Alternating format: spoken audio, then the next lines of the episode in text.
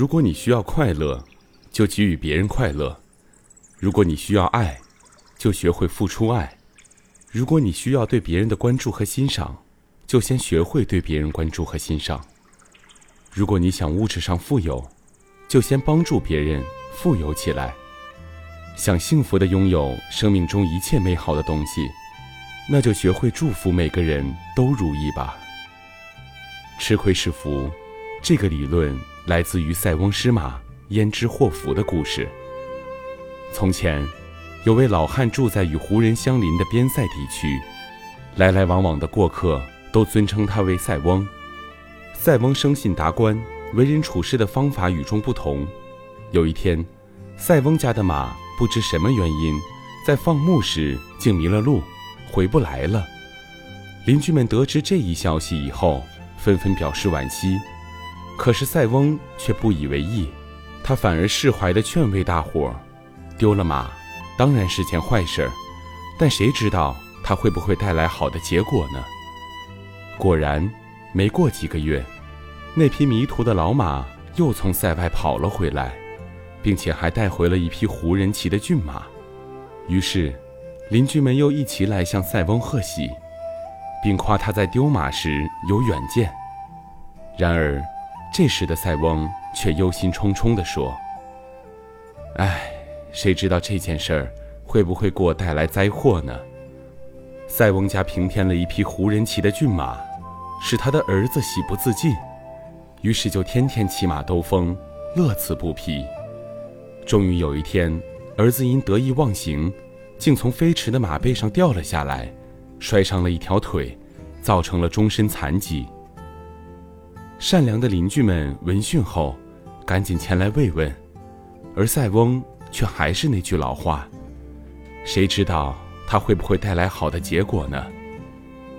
又过了一年，胡人大举入侵中原，边塞形势骤然吃紧，身强力壮的青年都被征去当了兵，结果十有八九都在战场上送了命。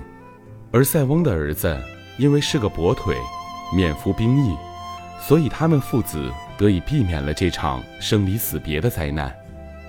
这个故事在世代相传的过程中，渐渐地浓缩成了一句成语：“塞翁失马，焉知祸福。”而“吃亏是福”，意思是表面上看上去吃亏了，可实际上仔细想想也不一定。因为人生总会在吃亏中学到很多有用的东西，或者得到意想不到的收获。做人不要怕吃亏，无论吃亏大小，只要是经过权衡和理智的判断，主动的付出，最后你就亏不了。有一个旅行者在茫茫的沙漠中迷了路，骄阳似火，酷暑难耐，没有饮水，他饥渴难忍，死亡在时刻向他逼近了。而他心里暗暗地提醒自己：水，水，一定要坚持到最后一刻，找到水源。凭着一股强烈的求生本能，他在沙漠中艰难地跋涉着，找啊找啊，他终于发现了一块小石板。在小石板旁边，他又发现了一个集水机。他迫不及待地使劲地抽水，却怎么也抽不上来。正在他心灰意冷、懊丧不已的时候，却意外地发现旁边还有一只水壶，壶上盖着塞。当他拿起水壶准备一饮而尽的时候，看到了上面写着这样几行字：“旅行者，在你发现这个水壶时，它也许只剩下半壶水了。你把这半壶水灌进集水机中，井里才能打出水来。记住，走之前。”把水壶灌满。他小心地拔开塞子，果然看到半壶清水。望着水，他犹豫起来：是马上倒进干渴的喉咙，还是照纸上所写倒进集水机？如果倒进集水机而打不出来水，自己岂不渴死？最终，他果断地拿起水壶，倒进了集水机，然后，他果然打出了清冽的泉水。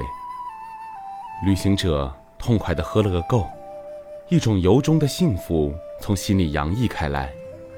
休息了一会儿，他把水壶装满水，盖上塞子，然后在纸条上加了几句话。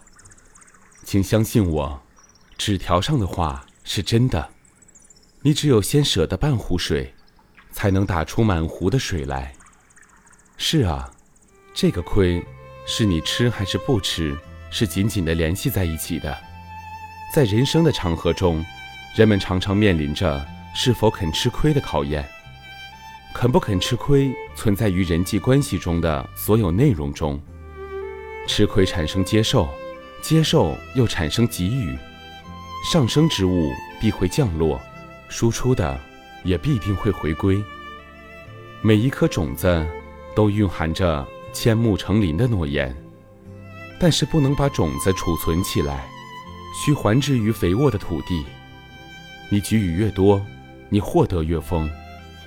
一个漆黑的夜晚，一位僧人看见巷子深处有盏小灯笼在晃动。旁人说：“瞎子过来了。”僧人百思不得其解，问那个盲人：“既然您什么也看不见，为何挑一盏灯笼呢？”盲人说：“黑夜里没有灯，满世界的人都看不见，所以我就点燃了一盏灯。”僧人若有所悟。原来您是为别人照明啊，僧人却说：“不，也是为我自己。虽然我是盲人，但我挑了这盏灯笼，既为别人照亮了路，也让别人看到了我。这样，他们就不会在黑暗中碰撞我了。其实道理就这么简单，给了别人什么，自己同样有所获得。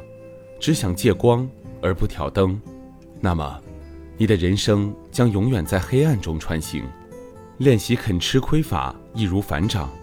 如果你需要快乐，就给予别人快乐；如果你需要爱，就学会付出爱；如果你需要别人的关注和欣赏，就先学会对别人关注和欣赏；如果你想物质上富有，就先帮助别人富有起来；想幸福的拥有生命中一切美好的东西，那就学会。祝福每个人都如意吧。当然，吃亏也必须讲究方式和方法，亏不能乱吃。有的人为了息事宁人去吃亏，吃哑巴亏，吃暗亏，结果只会哑巴吃黄连，有苦难言。